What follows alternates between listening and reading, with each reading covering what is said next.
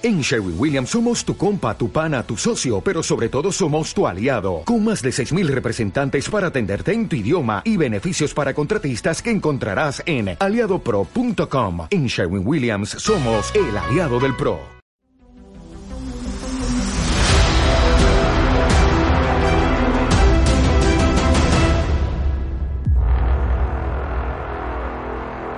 Bienvenidas y bienvenidos un año más a la expansión SBG, este programa sobre juegos y series que hoy va a estar centrado en series. Y es que como empezamos un nuevo año, pues creemos que la mejor forma de hacerlo va a ser haciendo nuestro top de series 2020, top por plataformas. Pero bueno, antes de comenzar, hola Sergi, ¿qué tal?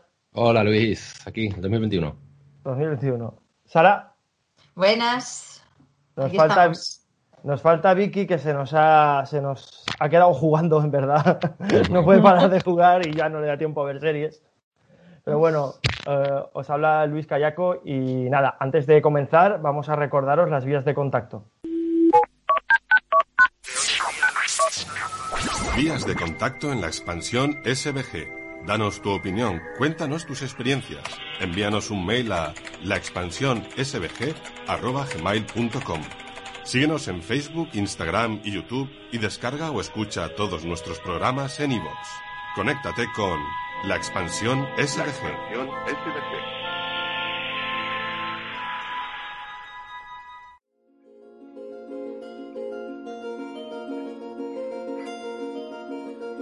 Como decíamos, vamos a hacer nuestro top series 2020 de la expansión. Creo que es nuestro primer top Mm. Y, eso quiere decir que va a ser muy top. Mm. Aparte de nuestro ranking, que sabéis que tenemos un ranking espectacular en el que puntuamos todas las series que hemos visto y todos los juegos también de los que hemos hablado y hemos jugado. Pero empezamos por plataformas y si yo tuviera que empezar por una, creo que sabéis perfectamente que sería HBO. Y creo que empezar por HBO siempre es un sinónimo de, calidad. Y mm. creo que en el top hay buenas series de HBO. ¿Por cuál queréis que empecemos? Pues si queréis empiezo yo, que con la serie de Podría destruirte o I May Destroy You. Eh, bueno, es, yo creo que es el serión del año de HBO. Y yo es una serie que he visto hace muy poquito. La he visto, de hecho, porque aquí los señores estaban muy pesados con la serie y la verdad es que es un serión. Es una serie que está hecha en Reino Unido, es de ocho capítulos de unos 30 minutos y consta solo de una temporada. Es interesante comentar que está creada, codirigida, escrita y, protagonizada perdón, por Micaela Coel, que es, por decirlo así, una joven eh, de Reino Unido con un talento brutal. Actuó por primera vez en el teatro haciendo una obra que además había escrito ella tuvo un éxito brutal, la sacaron en, serie y a partir de ya más adelante sacaron el, proyecto de I May Destroy You. Eh, la serie está basada en Araela Uedu, que está protagonizada, como hemos dicho, por ella misma, por Micaela. Es una joven escritora que, bueno, lo que quiere es, eh, está en medio de su segundo libro, va, está escribiéndolo y en toda esta fase de escribir borrador y demás, una noche sale por ahí y bueno, eh, y le ocurren eh, cosas, pues bueno, no muy buenas. No quiero entrar mucho en spoiler, aunque bueno, sí que he leído que en todas las los sinopsis aparece este dato, ¿no? Sufre un abuso. De hecho, la serie diríamos que el núcleo fundamental trata de los abusos y es muy interesante porque trata el abuso desde muchísimos prismas diferentes. Es decir, lo trata desde muchos ámbitos, desde el ámbito del que lo hace, del que lo recibe, desde todos los géneros y también hace una reflexión muy interesante sobre el consentimiento sexual, sobre hasta qué punto eh, está bien, en qué punto has abusado. Nos lleva, es una serie que tiende a incomodar, no es una serie que tú la veas y ya está. De hecho, hay muchas, muchos momentos en los que provoca al espectador. No es una serie fácil de ver. Yo creo que por eso ha sido una serie que no ha tenido todo el reconocimiento que debería haber tenido. Pero, pero a mí me parece que, que la exploración que hace de situaciones y de ponerte en contextos es muy interesante. Además, lo más interesante de todo esto es que ella habla desde su propia experiencia, porque habla de, de un abuso sexual que ella misma sufrió en enero de 2016 cuando ella estaba escribiendo la segunda temporada de la serie que os hablaba, que se llama Chewing Gum. Eh, claro, es, es curioso porque a ella le pasó escribiendo la segunda temporada y aquí en la serie ocurre mientras se supone está escribiendo su segundo libro. Aunque ella mm, ha reiterado que no pretendía que la serie fuera una autobiografía de lo que ella vivió, no quería que fuera, sí que trata de, de una manera muy íntima y con mucho cariño todo lo relativo a los abusos. Se nota que lo habla, lo habla en primera persona y yo creo que eso lo hace muy, muy interesante. Además es una serie que para mí va empezando desde un punto muy infantil, empieza con situaciones pues muy de, no sé, de millennials y tal, y es una serie que va madurando, va haciendo el mismo ciclo que ella. ¿No? Que todos esos procesos y todas las fases que va teniendo. Y de hecho, yo creo que el último episodio, el último, los dos últimos, son capitulazos. Es una serie que hay que aguantar hasta el final. Y, yo creo que es, hipnótica, tiene un lenguaje visual muy potente. Y, y, bueno, yo es una serie que la verdad es que he alucinado, me parece de las más inteligentes que se han podido ver a día de hoy y yo creo que es 100% recomendable. No sé qué opináis también vosotros de, esta serie. Yo, yo, de hecho, como decía, posiblemente, decíamos fuera de cámara, ¿no? Justamente, posiblemente sea la mejor, la mejor serie que vamos a recomendar hoy. Para mí lo es. O sea, es una serie muy contundente, como dices tú. Sí que es cierto que está hecha desde la cercanía. O sea, no, no, es compleja, es compleja de ver por el tema, pero no es compleja de ver o de empatizar, justamente porque te lo, te lo narra muy, muy, muy bien, la verdad. O sea, eh, a mí me encanta, de hecho, como la, manera, la, la narración que, que, tiene durante toda la serie, ¿no? Es una, una deconstrucción de realmente, ¿no? Eh, pues eso, ¿no? Lo, lo, donde, quiera, donde quiere ella recordar, ¿no? Y es un paralelismo muy chulo también desde el punto de vista de que, de que es una deconstrucción de su propia estima, ¿no? También, que eso me parece muy potente, ¿no? Como lo va narrando, ¿no? Ella misma se va destrozando. O sea, estamos hablando de una persona que realmente tiene como mucho carisma, ¿no? Y mucha, mucha alegría, ¿no? Y como realmente se va, se va destruyendo a sí misma a su vez que va construyendo la historia. Me parece que es, no sé, muy cercana, muy contundente y, muy cañera y muy necesaria que exista, la verdad. Sí, yo creo que una de las primeras series que teníamos claro que iba a entrar en el top era esta, que no, no ha habido casi debate y, y eso es por algo. Es muy recomendable también. Quiero añadir que fue Vicky la primera persona que nos habló de esta serie para que luego se quede jugando. y, sobre todo destacar dos cosas. La primera, lo que ha dicho Sara, que me parece fundamental, el hecho de que es una serie muy incómoda. Mm. Muy incómoda. Muy incómoda por el tema, muy incómoda por el tema, pero sí que es cierto, muy necesaria y muy bien tratada. Que realmente... Claro, muy, iba a decir muy incómoda, pero muy necesaria, porque es incómoda. Y segundo, que lo que a mí Mm, más destaco, y aparte de lo que ya habéis dicho vosotros, que formalmente está muy guay, actualmente y tal, el hecho de la cantidad de debates que me ha hecho fuera de ver la serie. Es decir, con, la persona con la que he visto la serie, con mi compi he tenido un debate sobre cómo interpretamos que, porque al ser incómoda hay cosas en las que, y mola un montón, no estamos de acuerdo con, ella. Y eso genera un debate, pero debates profundos, Incluso ella misma no está, no está de acuerdo consigo misma en muchos momentos de la serie, porque se nota por eso se confronta tanto, ¿no? En varios momentos. Tampoco vamos a decir spoilers, como no vamos a decir, no vamos a entrar en por qué, ¿no? Pero, pero sí que es cierto que es muy guay esa parte, ¿no? Que nos incomode, que ella misma se sienta muy incómoda, obviamente, por lo vivido también, y que no sepa a veces qué pensar, ¿no? sí, y, y, también me que la gente no pensase que es una serie torpe, es una serie escrita con muy poética, es decir, muy estética, porque al final eh, hace un paralelismo de un relato de, una vivencia personal a un paralelismo de cómo escribir un libro o cómo escribir una obra. Eh, que es, me parece brutal la inteligencia con la que desarrolla todo y las situaciones que, te propone.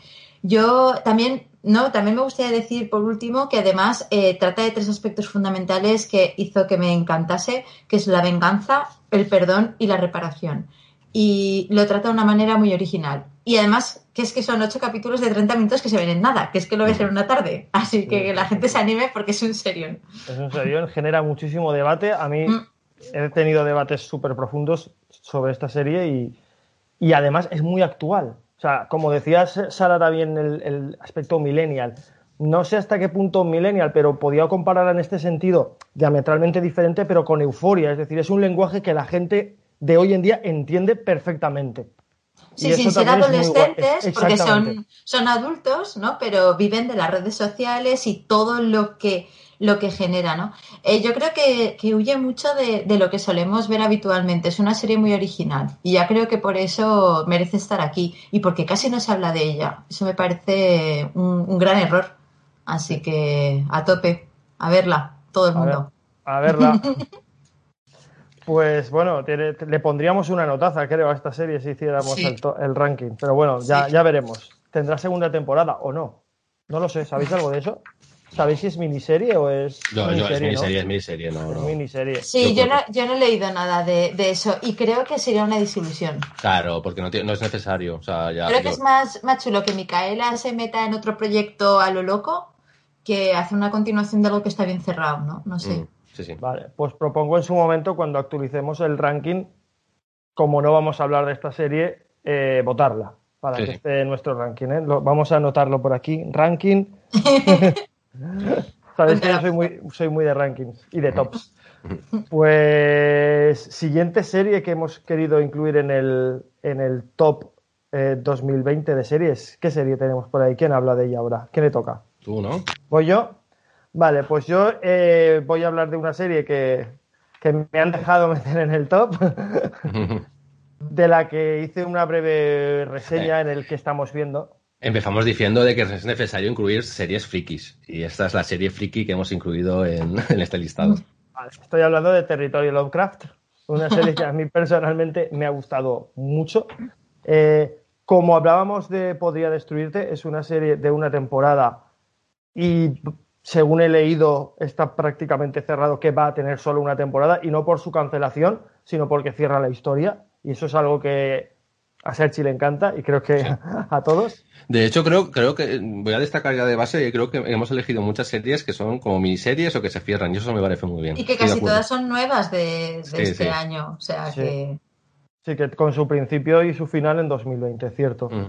Pero bueno, estamos hablando de Territorio Lovecraft, como, como dije en, su, en la sección de hace unos cuantos programas, eh, la sinopsis es tan sencilla como que en los años 50, durante las leyes Jim Crow, eh, Atticus Black, Black se, embarca en un viaje por carretera a través de Estados Unidos junto a su amiga Letitia y a su tío George en busca de su padre desaparecido.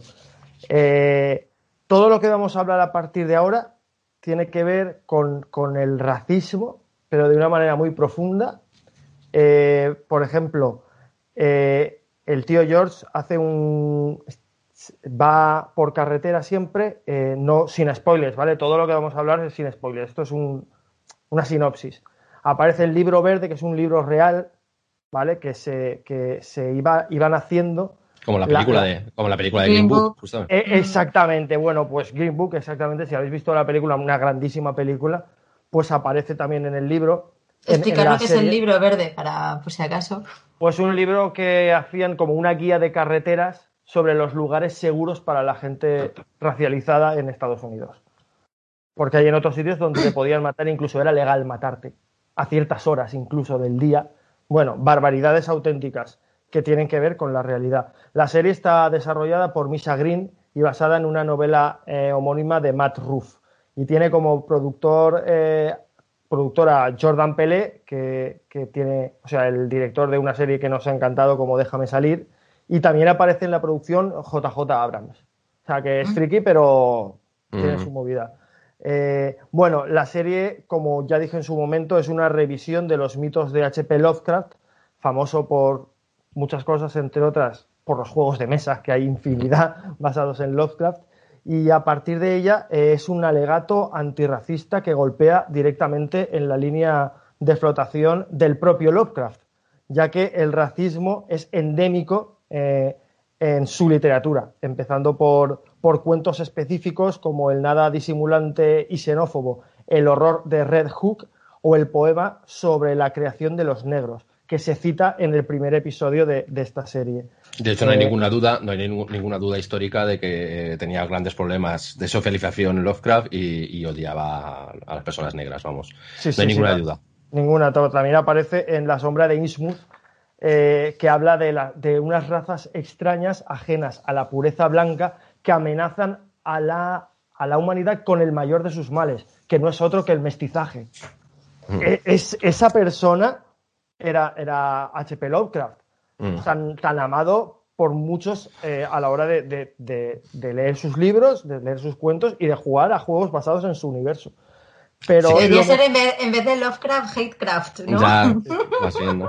A ver, sí que hay que decir que, pues, ya lo hemos dicho alguna vez, que tanto Lovecraft como Poe son, pues eso, dos escritores que se supone que reformularon lo que es la literatura de, terror, ¿no? En el caso de Lovecraft también, pues añadió, pues ese, esa parte de ciencia ficción, ¿no? Terror y ciencia ficción, y por eso se valora, o sea, porque creó unos mundos sobrenaturales muy cañeros. Lo que pasa es que según vas descubriendo su persona y su obra, dices, bueno. Sí, sí, sí. Pues yo creo que lo mejor de la serie es que es una serie eh, eminentemente politizada y antirracista, al nivel de, Watchmen, con la que tiene muchos puntos en común, empezando por que aparece en, el, en la base del inicio la matanza de Tulsa, de la que ya hemos hablado varias, varios momentos en este programa y no voy a hablar, pero aparece. En la serie también aparece un loquísimo homenaje al principio a Jackie Robinson, que fue el primer jugador de béisbol eh, negro en participar en las ligas mayores. Eh, o también aparece Una princesa de Marte, el clásico pulp de eh, Edgar Rice Burroughs que inspiró la, película John Carter.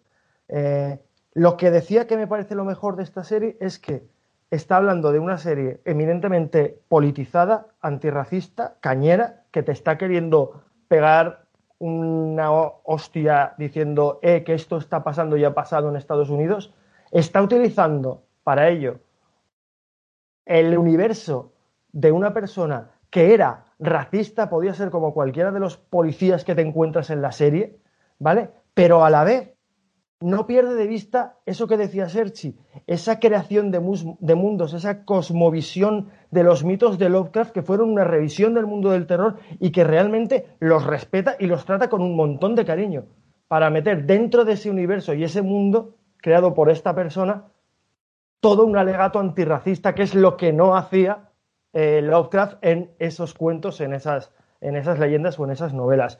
Y eso me parece una flipada y me parece que está hecha con, mucha intencionalidad mm. cada cosa y que aparte cada, cada capítulo es un viaje.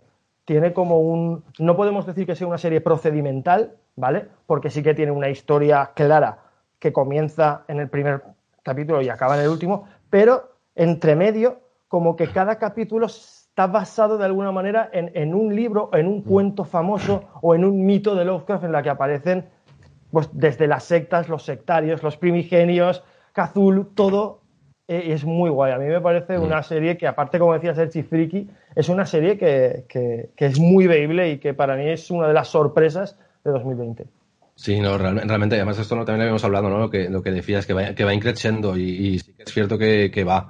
O sea, yo, yo tuve la, la, la, sensación de que con el primer capítulo, lo digo porque me parece importante, con el primer capítulo sí que tuve la sensación de como que iba a ver a Lovecraft desde el punto de vista del terror, ¿no? De un poco lo grotesco. Y sí que es cierto que se va avanzando, los relatos para mí se van yendo más hacia el fantástico. O sea, em, termina siendo como fantástico, aventuras. el, terror, para mí no es terror al uso. O sea, en la creación de mundos de Lovecraft sí que lo ves ahí, es decir, los amantes de Lovecraft sí que pueden ver eso, pero me parece una, una serie al final más fácil de ver de lo que aparentemente no parece al principio. Y eso también me parece, me parece guay esa combinación de géneros que al final ha ido haciendo, ¿no? Y tiene sus capítulos, quiero decir, eh, hay capítulos mejores, capítulos peores, capítulos mucho más frikis, unos más grotescos, mm. unos más directos, unos más Sí, sí, fantásticos. Sí, sí, pero, yo sobre todo diría que al final es una serie eh, fantástica, más que terror, ya ves tú. Sí, no, no, fantástico con componentes bastante brutos, gores, porque de hecho hay escenas muy gores, pero sobre todo componentes fantásticos. Hay momentos que incluso me llega a parecer eh, Indiana Jones, y mira lo que voy a decir, ¿no? Desde el punto de vista de esta aventurilla, ¿no? Que se va montando, ¿no? Y mola mucho eso, que cada, que cada capítulo, pues eso, como decías, ¿no? Eh, parezca un relato, a pesar de que hay un hilo conductor todo el rato, ¿no? Y también, ya no solo por lo que decías de. A mí me gusta decir socializada más que politizada, pero bueno, lo digo también, me parece muy importante, también, ya puestos, no solo habla de racismo, también la parte del feminismo me, me, parece muy chula. El trato de la mujer. También, también, también es Y cómo, y cómo se, se enfrenta ¿no? esa, eh, esa misma ¿no? confrontación que va teniendo ¿no? de mujer blanca, o sea, que soy negra, que soy mujer, que soy hombre, o sea, ese, todo el rato no está jugando ahí, po, po, po, que me parece muy profundo también esa parte. Ese, ese me parece que es uno de los capitulazos sin hacer spoilers. Hay un capítulo en el que sí que es cierto. Pero se va viendo todo el rato, se va viendo todo el rato cómo se construyen, cómo, la, cómo las, las, mujeres también eh, son guerreras, ¿no? De algún modo y, luchan, ¿no? Por conseguir una, ¿no? En escalar, ¿no? En, en la parte social, ¿no? De, cómo eh, se enamoran de hombres violentos. O por eso digo que creo que hay mucho feminismo detrás de, la serie también, que me parece muy guay cómo lo trata, ¿no? Cómo los hombres no, dudan de si son buenos o malos. O sea, ese tipo de cosas, ¿no? Que me parece muy guay, que tratan mogollón de temas al final. Sí, y lo que te decía, que todo está hecho, yo creo que, que, que Misa Gris lo ha hecho con total conciencia de cada cosa que quería decir, utilizando yo cualquier una metáfora de un ¿sabes? De un personaje mm. salido de la mente de Lovecraft, pero en realidad te está mandando un mensaje todo el rato. Y es mm. muy guay, tiene muchísimo mensaje. Y los efectos especiales, yo lo que vi me, me moló. O sea, la, estética de la serie, eso está muy guapa, ¿eh? También. Y, no abusa, o sea, que también eso me parece bien. O sea, son cuando tienen que ser, ¿no? Esos momentos de efectos especiales son cuando tienen que ser. Sí, pero nada más empezar es como, ¡guau! Sí, sí. Te parece yo que según va avanzando, pues te vas encontrando como, bien, cuando los haces, los haces muy bien, ¿no? Pero no abusas de ellos todo el rato, ¿no? Mm. Sí. Y hay momentos memorables, de hecho, muy memorables en lo que se refiere a efectos especiales, para mí muy memorables, que no vamos a decir, pero hay momentos muy memorables. Sí, sí, y que parece que estén, que estén también inspirados un poco en la serie B, ¿no? Pero, pero con muchos medios. Es como estoy intentando hacer algo de serie B, pero como tengo muchos medios, me sale muy bien. Sí, parece, parece que va a querer ser, así de base, parece que va a ser la troma, pero no tiene nada que ver con la troma. O sea, es curioso, ¿no? o sea, es muy curioso. Ya yendo a la feta, ¿no? Incluso, ¿no? bueno, ¿os ha gustado entonces la serie? Está bien metida en este todo, ¿verdad? A mí, a mí me encanta, me parece muy bien metida, también porque creo que en la variabilidad está el gusto, ¿no? O sea, y, también lo que buscamos un poco aquí, ¿no? O sea, justamente. Pues vamos, vamos a por esa, vamos a, por cierto, también tendremos que votarla en el ranking, me lo apunto, eh, que no se me olvida. pues vamos a por esta tercera, tercera serie de, de nuestra querida HBO. Como decimos en la variabilidad está, está el gusto, ¿no? Justamente, ¿no? Eh, y bueno, siguiendo el análisis de, de las series que hicimos en la temporada anterior, ¿no? Ya empiezo diciendo que no creo que sea la mejor recomendación que vamos a dar hoy. Empiezo así, a pesar de que nos metemos en este listado, ¿no? Porque no sé si recordáis, ¿no? La discusión constructiva que tuvimos eh, aquel día, pero vamos, la desentrañamos bastante. O sea, esta serie en su momento la desentrañamos mucho, hablamos mucho y, y tal, justamente, quizás por eso, ¿no? Porque como nos dio mucho que hablar, yo creo que es de esas series que no hemos dudado los tres en meterla, de algún modo, ¿no? Pero por algo será, ¿no? Justamente, ¿no? Quizás porque nos atrapa mucho la ciencia ficción, ¿no? Y, y Des justamente cumple esos planteamientos de género, yo creo, bastante bien. Pero bueno, sobre todo porque es de esas series que te plantea un enigma mental que te invita a pensar, que te hace devanarte los sesos y yo creo que eso es lo, más importante. Ya, ya empiezo diciendo todo esto para, para pues dejar caer ya de que es una serie un poquito complicada a veces de, aconsejar, ¿no? Bueno, pues si no ha quedado claro es Debs, porque lo has dicho así como muy rápido. Ah, vale, Debs, Debs, Debs, La serie es Debs. eh, Debs es una miniserie de HBO de 8 capítulos de 50 minutos cada uno eh, está creada por el gran Alex Garland, eh, director de Aniquilación, es Máquina. Eh, para mí, uno de los, para mí, para Luis creo también, uno de los mejores realizadores de ciencia ficción de los últimos años, junto a Denis Villeneuve. Que es de la llegada, el director de la llegada, la última Blade Runner, o la próxima Dune, que igual algún día la, la estrenan, igual algún día, nunca se sabe ya.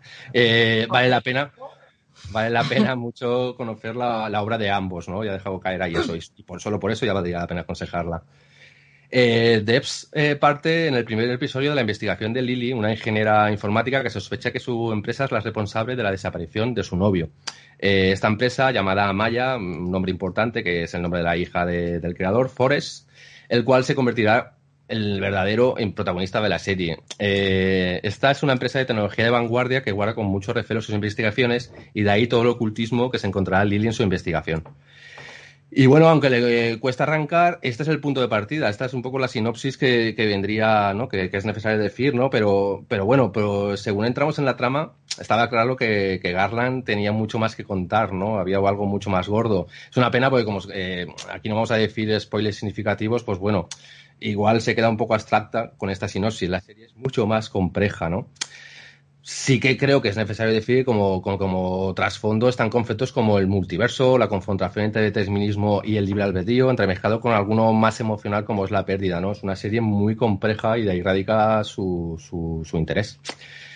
Para mí es una, pues eso, básicamente es una serie dirigida a los amantes del género de la ciencia ficción, más primigenio, nada comercial, vuelvo decir, nada comercial, no es frenética, más bien es una serie pausada, con cierta intriga, como estuvimos diciendo en la investigación, pero bueno, sobre todo más bien con altas dosis reflexivas en torno a materias como la física cuántica. ¿no? Ahí queda, ¿no? Con estética muy pensada y una música experimental acorde al ritmo, eh, como digo, en parte lento y abstracto. Lo estoy repitiendo mucho, pero porque es un, es un consejo un tanto complejo. Eh, de hecho, una de mis mayores críticas ya fue que a ratos parece que toda esa grandiosidad temática ¿no? que te plantea ¿no? Eh, parece una excusa para contar otra cosa. ¿no? Eh, para mí es una serie que es más emocional, al final tengo es una serie para mí mucho más emocional que cuántica, curiosamente. ¿no? Pero bueno, la sensación sin duda es que, que, eso, que invita a dar muchas vueltas ¿no? a todos estos temas. ¿no? Es una reflexión muy personal, posiblemente de Garland, ¿no? pero bueno, invita mucho, sobre todo, a buscar conceptos que te va a mostrar y luego hablar de ellos. Eh, por eso, eh, bueno, como, he dicho, muchas de, estas subtramas no se convierten en rellenos de, esta principal, ¿no? Según avanza la serie, la, historia de Forrest, ¿no? El dueño de la empresa, es la que más va a trascender al final, y a pesar de esta sinosis inicial. Y quizás como amante de género, pues eh, puede que, creo que peca, ¿no? Puede pecar un poco de no cerrar bien estas subtramas o dejarlas demasiado en el aire. Tengo que decirlo. Creo que ya estoy machacando mucho. pero todo esto sí, que al final, es que al final lo interesante es eh, toda la, la, teoría, toda, ese, toda esa teoría cuántica y todo eso que te plantean de repente. Yo, de hecho, a raíz de la serie he leído más porque me parece fascinante, es como pum, ¿no? O sea, es, es una explosión, pero claro, o te mola la ciencia ficción y y todo, todo ese mundo paralelo que puede surgir, o si no, no es una serie con un gran argumento ni nada de eso, ¿no? Yo creo que el argumento en sí son todas las teorías que te van mostrando conforme avanza la serie. A mí eso es lo que me parece fascinante, es un por eso, porque el aconsejo a fin de cuentas es por todo este trasfondo. O sea, estamos hablando de conceptos como inteligencia artificial, big data, física cuántica, universo alternativo, simulaciones de mundo, determinismo versus libre albedrío. Meterte en esto es una locura. Transhumanismo, dioses y falsos ídolos, ¿no? Por ejemplo, ¿no? es una confrontación, una confrontación constante, ¿no? De esas teorías que nos dio mucho que hablar, insisto, que hablamos mucho en el programa y que yo creo que justamente es lo más, lo más chulo, ¿no? Sí que me apetecía, por ejemplo, por hacernos una idea, ¿no? De igual el que nos escuche, ¿no? Que se pueda hacer una idea de lo que habla la serie, ¿no? Pues entre estas confrontaciones está, por ejemplo, una que me encanta mucho, que es el control frente a la, frente a la desobediencia, ¿no? que junto a la pérdida para mí es, una de, es uno de los ejes no conductores de, la serie no mm. hablamos de que Lily no la protagonista es desde el principio se, se revela contra el creador. No estoy diciendo nada. Es lógico que Debs es un juego de palabras sobre Deus. O sea el creador Deus no o sea hay un juego ahí de palabras no pues eso Lily se revela en contra de su determinismo establecido rompiendo el control sobre ella para desobedecer. Son este tipo de cosas con las que te, te vas encontrando en la serie no de hecho en su momento ya hice el paralelismo no de Lily con Lilith ¿no? que a mí me hizo mucha gracia justamente, ¿no? que Lilith, para quien no sepa, es el personaje mitológico mesopotámico, ¿no? borrado de la, por la tradición judeo-cristiana y recuperado por las feministas en los años 70, eh, que bueno, que es un personaje que fue creado por, o sea, ella, Lilith, fue creada por Dios a la vez que Adán, pero que ella se rebelaba contra este por no querer acatar sus órdenes. Ese son el tipo de cosas que esta serie, te, que después de verla, te vas, vas, a tratar de pensar, ¿no? De decir, ¿esto por qué lo ha dicho? ¿Esto por qué quería decirlo? De hecho, eh, una de las grandes temáticas también es eso, religión versus ciencia. La, la, serie es científica, pero sí que, sí que confronta y entrelaza mucho la religión, entonces, con la ciencia, ¿no? Para mí son esas cosas que realmente hacen que esta serie valga la pena. Sobre todo eso que da que hablar. Sí que es cierto, pues eso. Sobre todo también la estética, en su momento también dijimos, la estética es muy, muy peculiar, la, la, arquitectura está muy cuidada, ¿no? No sé si os acordáis de que eso tiene mucha carga simbólica, pues justamente es muy religiosa en muchos momentos. Hombre, de hecho, para mí una de las escenas más memorables, que no voy a decirla, tiene que ver con la religión, mm. ¿no? Con lo que se consigue ver con esa máquina cuántica. O sea, la conexión es brutal desde el principio. Sí, hay una, una, obsesión por parte de tal. O sea, que, pero me parece bien, o sea, confrontar ese tipo, ¿no? Entrelazarlo, ¿no? De algún modo, ¿no? Eh, yo no sería lo que buscaría, pero, pero me parece. Pues he dicho que muy personal por parte de Garland esta serie y también hay que entenderlo. Garland es muy interesante conocerlo en general y, en este ha querido hacer esto y ha querido hacer lo que quería. Por eso, yo solo puedo concluir ya, ¿no? En general me parece una serie eh, muy complicada de aconsejar. Se nota que todo el rato he tratado de decirlo. O sea, mm, para los amantes del género es sobre todo dirigida principalmente por su ritmo, es un ritmo muy lento, eh, a veces parece que es como el cine ruso de este clásico en Tarkovsky, lo dejo así caer, ¿no? Pero bueno, muy interesante de ver, ¿no? Con historias con más profundidad de lo habitual. Y para mí eso es lo destacable. Yo que no he hablado en todo el rato. Sí, sí. he intentado hacer un ejercicio ahora mismo de, vale, voy a intentar hacer como que no he visto la serie que sabéis que yo la recomendé muchísimo, os la recomendé, os la metí a Y nosotros, y, nosotros, de hecho, te la destrozábamos todo el rato y ahora me toca a mí recomendarla de una manera abstracta. Pues yo he intentado hacer el ejercicio de difícil, ¿eh? Difícil ejercicio, de intentar abstraerme de que la he visto y quedarme con lo que estabais de lo que estabais comentando y me reafirmo en que con lo que me habéis contado, si no lo hubiera visto, ya le habría puesto un 8. Solo con lo que habéis contado, me parece. La, serie, es, la serie es muy buena. Así es súper objetivo. La, serie es muy buena, así que, pero lo que pasa es que sí que es cierto que el desarrollo es complicado. Entonces, claro, es de estas series que si te pillan un mal momento y no te apetece, no te apetece. Pero para, para, para, verdaderamente, o sea, a alguien que le guste mucho la ciencia ficción, yo creo, wow, o sea, plantea tantas cosas y, abre tanto el esto de voy a buscar, voy a buscar, ¿qué quiere decir esto, no? Ah, a mí me explota la cabeza y a mí lo que busco en una serie es que me, me, reviente las neuronas que me quedan y me, me, encanta. A mí me gusta muchísimo y lo sabéis, solo tenéis que mirar el programa que hicimos sobre ella, que de hecho creo que quedó en una muy buena posición. De, hecho, un programa muy interesante, ¿eh? Escuchándolo me parece un programa muy interesante que invito a, quien quiera buscarlo. Ahí sí que, ahí sí que soltamos spoilers y sí que me parece, no sé, potente. A, quien lo que haya dicho Sergio y lo que haya dicho Sara os haya parecido interesante, os recomendamos ver la serie o meterlos en el, en el podcast de, de la serie que hablamos y ahí vais a flipar un poco con todo el libre albedrío, determinismo, multiverso y de todo lo que... Lo Tenemos para antes y para después, así que a tope. Pues como decía Sergi, creo que decía al principio, tres series de HBO, tres series de una sola temporada. Sí. Bien, bien, bien, bien.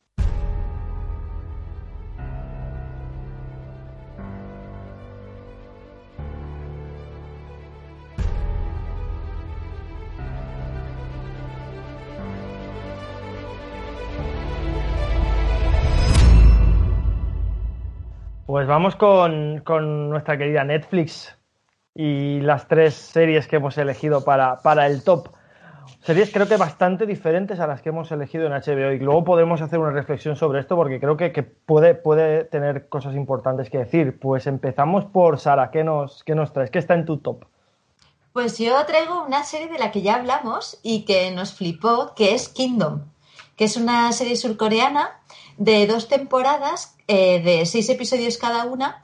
Y bueno, se estrenó hace ya bastante, parece ya que fue hace, pero fue el 13 de marzo del 2020. Entonces, bueno, le hemos querido volver a traer porque nos flipó. Es una serie que, bueno, em, está ambientado en la época medieval en, el sur de Corea. Y, eh, y, bueno, entonces hay como una extra enfermedad, hay un, hay un rey enfermo y bueno, hay zombies. ¿Vale? No son zombies. No son, no son, que no son zombies. casi zombies. Vale. Se comportan como zombies, corren como zombies y comen lo mismo que los zombies, pero no son zombies. son, muertos que han vuelto a la vida. ¿Vale? Entonces, bueno, eh, es una serie también que no ha tenido mucha publi, pero que es brutal, tanto la primera como la segunda temporada. Otra serie de estas que te sientas y la, y la ves prácticamente del tirón. Eh, los eh, actores lo hacen realmente bien. Eh, la dirección es excelente.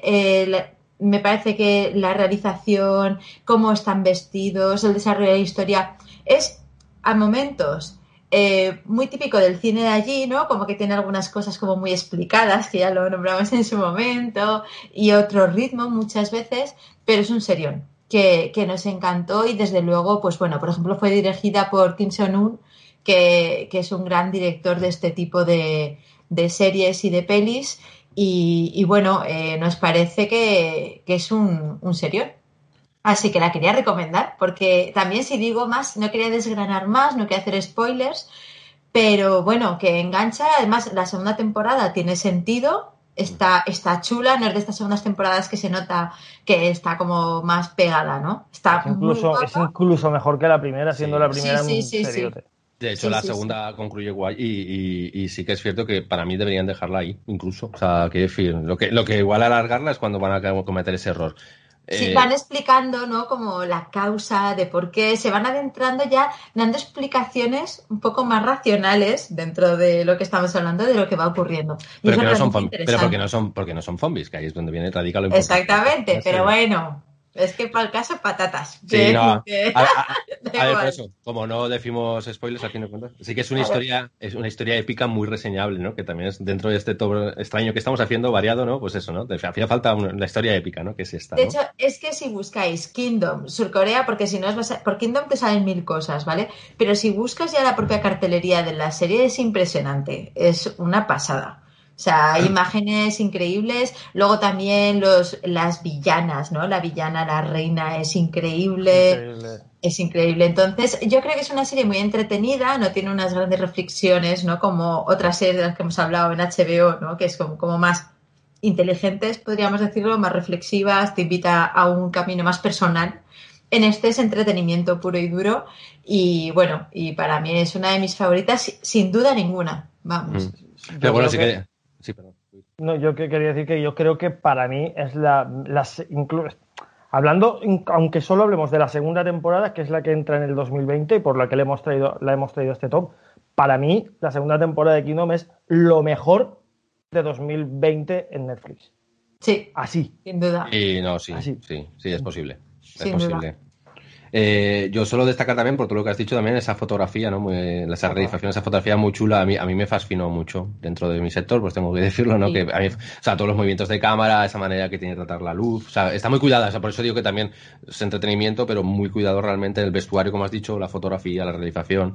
Eh, también destacar mucho esa comedia que siempre nos hace mucha gracia de la comedia coreana. La comedia coreana. tiene que estar, tiene que estar. O sea, de hecho es una mezcla de drama, ¿no? Drama, acción, comedia coreana, que a veces nos hace gracia de hecho, hay un episodio eh, que empieza como hacia detrás, ¿no? Empieza como a... Ese principio, ese principio es propio de Juego de Tronos, ¿eh? Ese principio es brutal. Sí que decir que son seis episodios de 50, 60 minutos. O sea, es de echarte una tarde tranquilamente, una tarde larga. Sí, tiene que, pero bueno, tiene que apetecer. Sí, pero en serio, en cuanto te enganchas, si te engancha la primera temporada, la segunda es mucho mejor, para mi gusto. Entonces, bueno, ya recomiendo y que coger palomitas y pizzas y a, por todas una tarde. Y cerveza. sí, te da para. Es una serie que te da para todo, ¿eh? Te da para dos partes, sí que es verdad. Vamos alternando cerveza Coca-Cola para mantenerte un poco así despejado y ya está. Yo también quería decir que, aparte de que, que nos gusten mucho las series cortas y que pueda o no tener sentido una tercera temporada de, de Kingdom, yo estoy, pero deseándola hace meses. La van a hacer, la tercera temporada la van a hacer. Estoy deseando verla, o sea, mucho. a ver, sí, sí, eh, o sea, está claro que va a haber una tercera. Yo solo digo que, está guay también plantearse que la primera y la segunda acaba. También está bien. Sí, sí. O sea, ahora lo que vamos a hacer es adentrarnos cada vez más en la historia. Claro. por poder estirar, lo que pasa es que con miedo a que se convierta ¿no? en un Walking Dead, ¿no? Cuidado. Aunque no son zombies. Aunque no, son zombies. Aunque no son zombies. Pues muy recomendada esta, esta Kingdom, ¿eh? muy recomendada. Sí. Eh, Sigo, voy a, voy a, romper por completo este, siguiendo con la variabilidad de posibilidades que ofrecen las plataformas, ¿no? En series, ¿no? Eh, voy a hablar de Sex Education, que mira, que yo qué sé, apetecía meter algo totalmente diferente, ¿no? De hecho, comenzaré diciendo que es Sex Education, ¿no? esta serie, ¿no? Supongo que se podría considerar una tramedia de esos conceptos, ¿no? Ese concepto no género que, se ha ido cada vez, ¿no? Y está hablando más, ¿no? Pero que no llega ni siquiera a ser una cosa ni la otra, es curioso, ¿no? Pero ha sabido muy bien conjugar ambas cosas. De hecho, también es juvenil, pero no tiene por qué ser juvenil tampoco, ¿no? ¿Y por qué digo esto? Porque para mí es una serie necesaria en cuanto que nos pone de frente ante un tema que, que aún todavía me parece curioso, sea un tema tabú para, buena parte de la sociedad, ¿no? Que es algo tan sencillo como es hablar de sexo, de sexualidad, realmente, de expresarse, sin más, ¿no?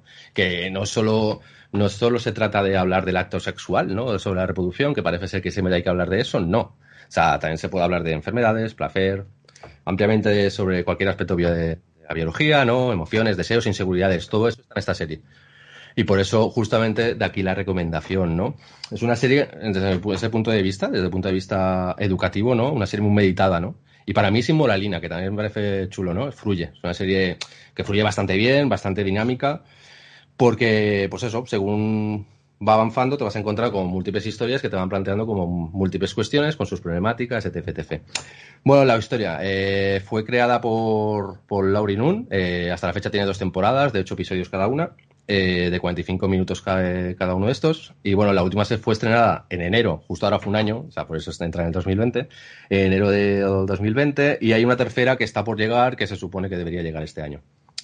La sinopsis en sí, pues bueno, pues narra la historia de, de Otis, un adolescente con múltiples inseguridades, también en el sexo, eh, es hijo de una, terapeuta sexual reputada en un pueblecito británico, es importante ser un pueblecito británico así pequeñico, que bueno, eh, es algo que, a Otis pues la avergüenza bastante y trata de ocultar constantemente, ¿no? Pues él no sabe nada de sexo físico, pero es un experto en el sexo teórico y ahí es el eje ¿no? de, esta serie. Eh, tras un problema que le surge a un compañero del instituto, una amiga suya le invita ¿no? a, a, sacar provecho de estos conocimientos y le monta una asesoría sobre sexualidad en el instituto. Eh, bueno, esto es lo grande de la serie, ¿no? Que parte de algo muy sencillito, ¿no? Parece algo anodino, ¿no? Pero, pero bueno, para el final se convierte en una serie bastante inteligente, ¿no? Sobre sexualidad y adolescencia. Está pensada, pero sin grandes embrollos, ¿eh? Realmente es bastante sencilla, estoy diciendo, por eso que es juvenil, ¿no? De algún modo. Eh, básicamente, pues eso, aquellos que acuden a él mantienen relaciones ¿no? o tienen ciertas dudas ¿no? respecto al sexo, pero son totalmente ignorantes de los aspectos relacionados con la sexualidad, ¿no? Mientras que Otis, ¿no? siendo un experto total en la materia, tiene todas las respuestas sobre algo que desconoce realmente, ¿no? Es una paradoja en sí la serie, ¿no?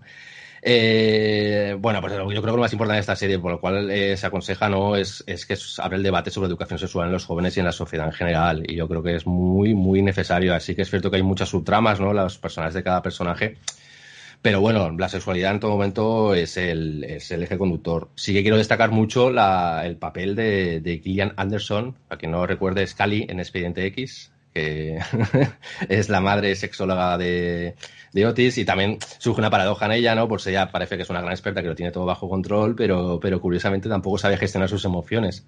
Y eso también parece chulo, ¿no? Como una terapeuta sexual también puede tener su, encontrarse sus problemas, ¿no? Eh, bueno, de hecho, justamente esa, toda esa apertura mental ¿no? sobre sexualidad que tiene y que le trata de, inculcar a su hijo, eh, no se la transmite bien. Él, es un experto, un experto en la materia, ¿no? Por todo lo que ha ido escuchando a lo largo de su vida, todo lo que su madre ha transmitido, pero eso le ha generado también múltiples inseguridades, ¿no? esto está, todo el momento lleno de paradojas, ¿no? La, la serie, ¿no? Bueno, total. En fin, la primera temporada eh, creó un poco las pinceladas, sí que es cierto que igual es un poco más sencilla, pero la segunda final yo creo que lo, lo, bordan, lo que es la materia sobre sexualidad, educación sexual, eh, lo borda bastante con un final que lo termina dando todo, ¿no? Eh, ahí lo deja, lo deja todo caer, ¿no? Eh, bueno, sí que, la, sí que se puede llegar a comparar por en algunos aspectos con Tres Ferrafones, por el hecho de que está dirigido a ese público, ¿no? Aunque no tiene nada que ver en temática ni en la manera de desarrollarse, ¿no? En este caso es mucho más fácil de digerir que Tres Ferrafones, yo creo. Y bueno, y sobre todo eso, que puede ser vista por cualquier edad, ¿no? Eh, a fin de cuentas, sí, eso, es una serie muy, muy emocional, ¿no? Es explícita en las conversaciones o en las situaciones que plantea, pero para nada en escenas de sexo. O sea, obviamente nunca quiso hablar, ¿no? Sobre el tema y, yo creo que, que, lo ha conseguido bastante bien. Básicamente eso, lo aconsejo porque, porque la educación sexual para mí es un tema a hablar y a tratarlo bien y aquí lo hacen y es muy educativa. Eh, y en particular creo que es una serie que puedes usar. Estoy, estoy, rompiendo totalmente lo que, lo que hemos hablado antes, ¿no? De series más entretenidas, tal. Pero creo que también es interesante saber que existe este tipo de, de series, ¿no? Eh, creo que puede ser usada muy bien como experiencia educativa para hablar de muchos temas con jóvenes y mayores. Es que creo que todos tenemos grandes preguntas al final, ¿no? Y bueno, bueno, eh, pues eso abre mucha, muchas cuestiones. Para mí sí que es cierto que, creo que no sé si pueden alargar mucho más la historia. La primera y la segunda temporada se pueden dejar bien. para mí son muy aconsejables. Y bueno, no sé, eh, ahí lo dejo. Yo creo que está bien saber que existen este otro tipo de series más divertidas y educativas. Y, y, entretenidas. es, es, entretenida, ¿eh? A mí me parece una serie entretenida. Sí, que, no todo va a ser de banarse los sesos o ver correr a zombies, ¿eh? no, claro, que existe vida más allá de ello, hay comedias, dramas familiares, que se dejan, que, que, son interesantes y que tiene que haber público para todo. Y, esta serie, claro. Está planteada como comedia, más que, que es este estilo británico, ¿no? Eh, de como la, de fucking. ¿Cómo era? El fucking world. The end, of, the fucking world. O sea, que, que, al final ves otro, es otro estilo, ¿no? No es, no es el estilo estadounidense, ¿no? Eh, más espectacular. Este, pues es tranquilo, ¿no? Que te plantean cositas, pero bueno, eh, se dejan ver y ese tipo de cosas. No sé. Seguimos con la que nos queda. Pues nos queda una, peli, una serie eh, de Netflix y no es otra que es la que supongo que la mayoría de gente que sea muy seriéfila y que sea muy afín a Netflix y que le gusten las series así en modo freak y de ganarse la cabeza, pues pensará que tiene que estar en este top y nosotros pues la hemos traído a este top que no es otra que Dark. Pero parece, que la hemos, pero parece que la hemos traído forzados. No. no.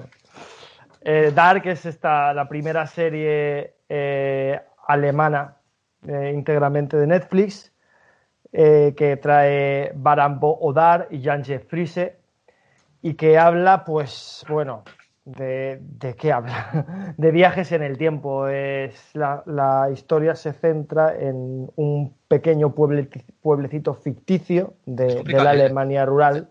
Sí que es cierto que es complicado hablar de esta serie sin hacer spoiler, pero no vamos a hacer. Intentaremos no hacer spoilers. Pues eh, este pequeño pueblo se llama Widen y dentro de este, de este pueblo hay eh, como cuatro familias, cuatro familias importantes en la serie que van eh, desarrollándose sus lazos familiares, una serie de sucesos que se alargan en varias generaciones. digamos que eh, la historia empieza con que desaparece un niño, esa desaparición, más que desaparecer, también a la vez aparecen otro niño que había desaparecido hacía 33 años y, eh, sin hacer spoilers, pero la serie va de que hay una cueva donde puedes viajar en el tiempo a periodos de 33 años. Hacia adelante, hacia adelante y hacia atrás. Eh, a partir de ahí puede suceder todo lo que vosotros os imaginéis. Está a vuestro alcance.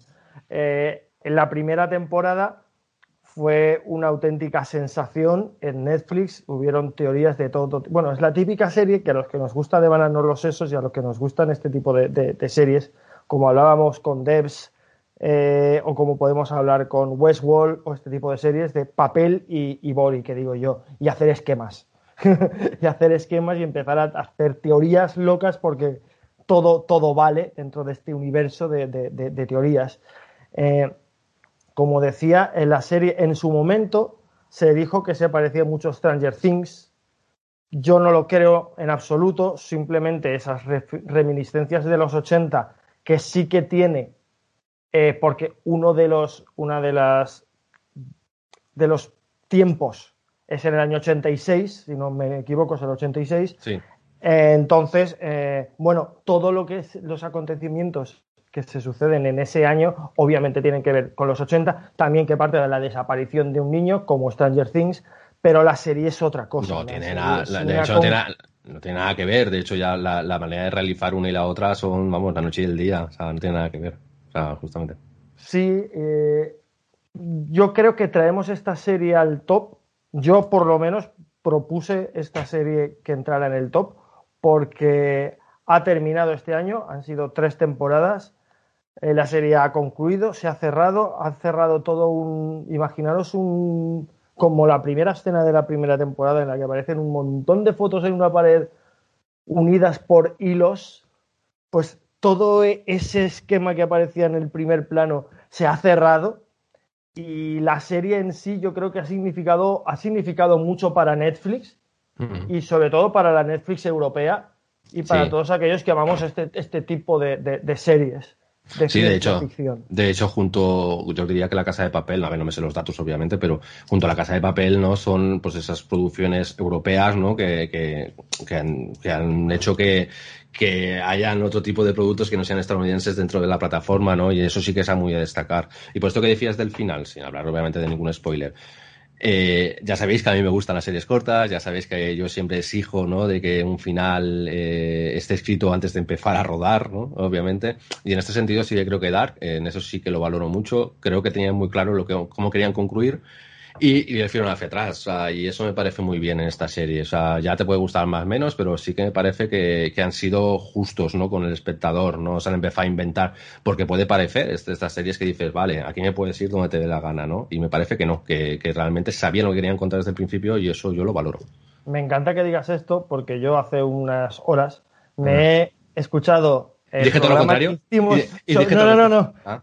Tuvimos un debate sobre esto en el que en el que tú decías que solo esperabas esto que acabas de decir. Y yo te decía, pues he leído a Baran Bodar, he leído que él decía que, que a medida que la, la, gente, la opinión pública, porque aquí, a nivel de perdidos de Lost, hay eh, páginas y páginas y blogs en las que se teorizaba y te hacían auténticas barbaridades de puzzles diciendo quién era quién y qué iba a pasar, porque imaginaos lo que hablábamos en el, en el, en el anterior programa, la cantidad de, de, personajes que hay porque aparecen con diferentes edades, pero que pueden viajar en el tiempo y tener relaciones con personas de esa época, entonces el árbol genealógico era inmenso y podía suceder cualquier cosa. Y yo me acuerdo que Baran Bodar dijo que a medida que estas páginas iban creando teorías, él trataba de destruirlas dando giros inesperados que nadie pensaba. Mm. Y yo dije, con lo cual no sé si tendrá el final muy pensado. Y tú dijiste, puede ser que las tramas secundarias vaya haciendo eso, pero él tenga muy claro a dónde quiere llegar. Y creo que es así, que el final de la serie demuestra que tenía razón y que era así. Y a partir de ese final claro, ha ido volviéndonos locos con todo lo que pasaba en medio. Sí, yo creo que, yo creo que de todas formas es todo de siempre. Yo creo que hay más locura a veces dentro de lo que somos espectadores, que nos generamos más teorías que los propios creadores. Somos más creativos que el propio creador muchas veces, yo creo. Eh, sí que creo que la serie se recrea, a veces es, es, estirar exceso. Hay capítulos igual para mí que son prescindibles, pero en general la historia, pues eso, me parece muy bien compactada, ¿no? Al final, y, y eso me parece bien. Sí, y que recordaros que hay una, que la propia Netflix oficial ha creado una página web para poder consultar todos los parentescos y el árbol genealógico. Iban actualizándolo en la tercera temporada y creo que empezaron en la segunda. Capítulo a capítulo te iban actualizando las relaciones de, cada uno de los personajes. A mí me parece eso, eso es Solo por eso tiene que estar en el top. Y no, sí, ¿no? Y, también, y, también tal locura llevó que realmente al final hay como hay vídeos resúmenes realmente, eh, se pueden encontrar muchos vídeos resúmenes que realmente te, recolocan la historia tal cual es, porque claro, es una la narración se, se, construye constantemente y al final es muy complicado, ¿no? Seguir el, hilo. Y, y, claro, hay construcciones en plan así debería haber sido, si fuera lineal sería así, ¿no? Eh, y la verdad es que escuchándonos a nosotros el, el año pasado, nunca pensaríais que íbamos a meterla en el top, sobre todo a Jordi, que Jordi participó en ese programa, no sé si os acordáis. no, se la puso. Pues, escucharlo porque no tiene desperdicio de no puede pasar, eso no puede pasar. Jordi, Jordi, ha pasado. y ya ha pasado. Y no sé, yo creo que la manera de cerrar esta serie eh, es muy buena y, es, una, es una serie que en su conjunto de las tres temporadas merecía, merecía estar en el, en el top. Y os animamos a que, a que os pongáis a verla y ya nos contáis si salís vivos de esta.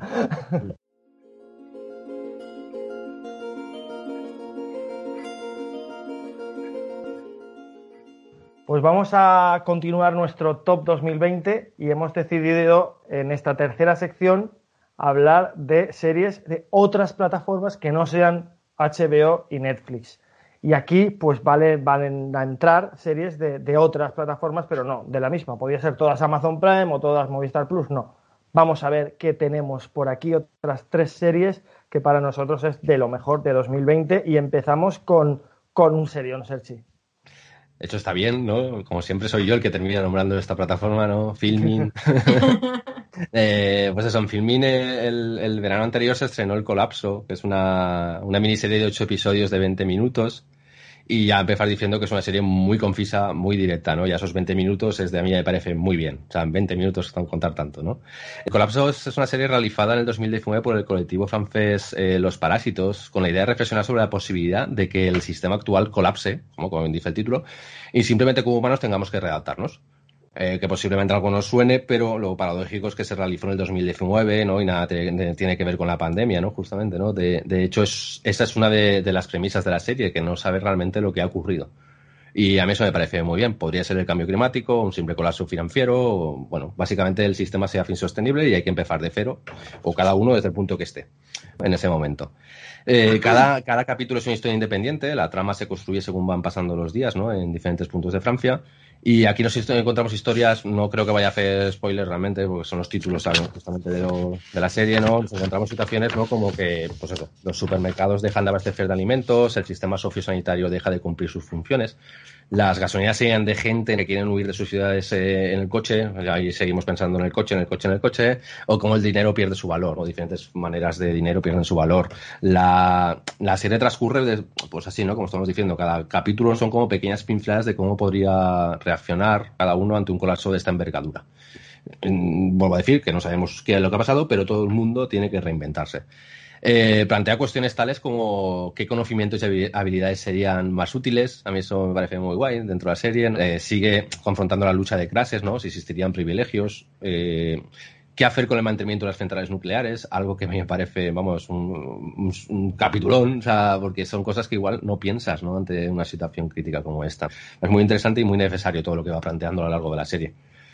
Eh, algo que remarca la serie es, para mí, es el aspecto emocional y racional ante una situación tan desesperada, ¿no? De la importancia de los valores, ¿no? De cada persona ante una situación por la que, para la que no hemos sido preparados ninguno, realmente. Buscamos la vida a ese nivel. Bueno, igual hay gente que sí, pero en general yo creo que no. Eh, y aunque son capítulos rápidos y con múltiples personajes, eh, cada episodio tiene sus protagonistas, es una serie así coral. Sí queda tiempo a mostrar la psique de alguno de ellos, ¿no? Sobre todo por la visceralidad, ¿no? Que, obliga a esta situación. En solo 20 minutos para mí plantea mucha profundidad en los personajes y eso me parece muy complicado de conseguir. De esta manera, eh, muestran lo peor y lo mejor del ser humano en circunstancias extremas. y no sé, eh, sin tener que recrearse en exceso en, en, una ficción. Los efectos especiales o, aspectos inimaginables, ¿no? Y sin desmerecer nada, a esto me refiero, pues eso, no hay que centrarse en un ataque zombie, ¿no? Una invasión extraterrestre, ¿no? La serie trata de ser lo más realista posible. Para mí, de hecho, quizás está en la línea de Years and Years del, del 2019 en ese sentido. O un libro que siempre nombro relacionado con esta serie, ¿no? Que es Fenital de Emilio Hueso, del castellonense Emilio Hueso, en este caso parte del fin del petróleo, pues algo similar. Me parece ese tipo de títulos así, pues, pues más realistas, ¿no? Que serios, de planteados de una manera seria.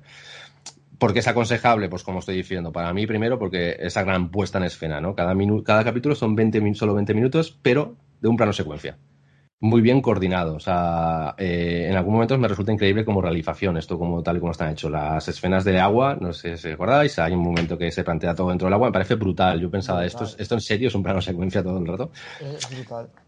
Pero bueno, sobre todo porque es una serie muy reflexiva, ¿no? Sobre los valores humanos, ¿no? Y sobre la importancia de dejar, dejarse llevar por un sistema, ¿no? Que, que a veces no parece ir acorde con, con, el planeta. Yo creo que eso es un poco lo que tratan al final de hablar, ¿no? Plantea muchas cuestiones y en definitiva para mí es una serie magistral. O sea, diferente, magistral y necesaria.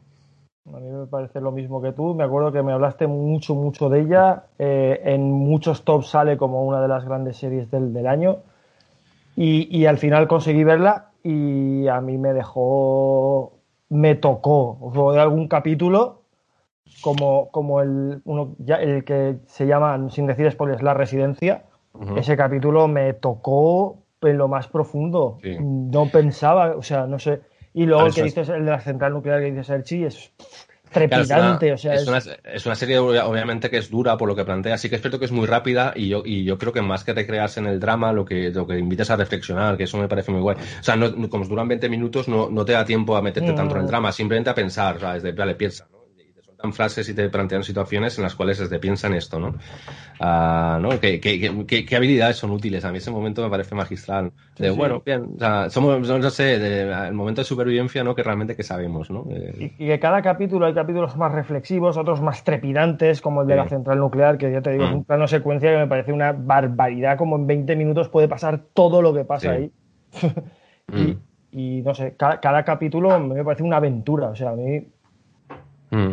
Me parece una serie ya, ya. muy recomendable. A ver, a ver, tampoco sé, pero para mí también es planteado desde la independencia, ¿no? El hecho que sea un colectivo así, ¿no? De, de gente joven, ¿no? Que, que, decide plantear este tipo de cosas y lo lleva a cabo. Al final lo produce Canal, Canal Plus, pero que, en fin, me parece muy bien. Además viene desde Francia, que es un país que igual a veces tampoco estamos acostumbrados a ver pues material, ¿no? Porque al final siempre nos pasamos a Estados Unidos, ¿no? Reino Unido, pues bueno, existen más cosas allí y existen otro tipo de plataformas que igual gracias a estas también nos acercan a este tipo de series, que por eso hemos planteado esta tercera parte, ¿no? De justamente. Bueno, me queda. Muy recomendable, una de las series de, del año sin, sin duda, sin duda alguna. ¿eh? Mm, sí, sí, para mí también. ¿eh? Por cierto, acabar de decir que en algunas, en algunos canales autonómicos, como en Apunt, está la serie disponible en a la carta. ¿eh? Mm. No, sé si lo, no, sé si lo, sabíais, pero. No, no, no sabía. Está, está en, en a la carta en abierto los ocho capítulos. Mm. en Apunt y me parece en Canal Sur también, en alguna autonómica más. Cosa que me sorprende mucho y, agradezco. Pues yo voy a hablar de una serie que a mí me ha gustado mucho, que se llama The Wilds, que la trae Amazon Prime y que acaba de ser estrenada hace muy poquito tiempo, la primera temporada, una serie creada por Sarah Stritcher, en la que habla eh, de un grupo de chicas jóvenes que van en un avión hacia lo que ellas creen es un campamento feminista exclusivo para chicas. En realidad es un poco engaño de sus padres, porque lo que va, porque en realidad van a un campamento, pero porque son chicas que de alguna manera son problemáticas ¿vale? Y bueno, ocurre un accidente y llegan a una isla desierta.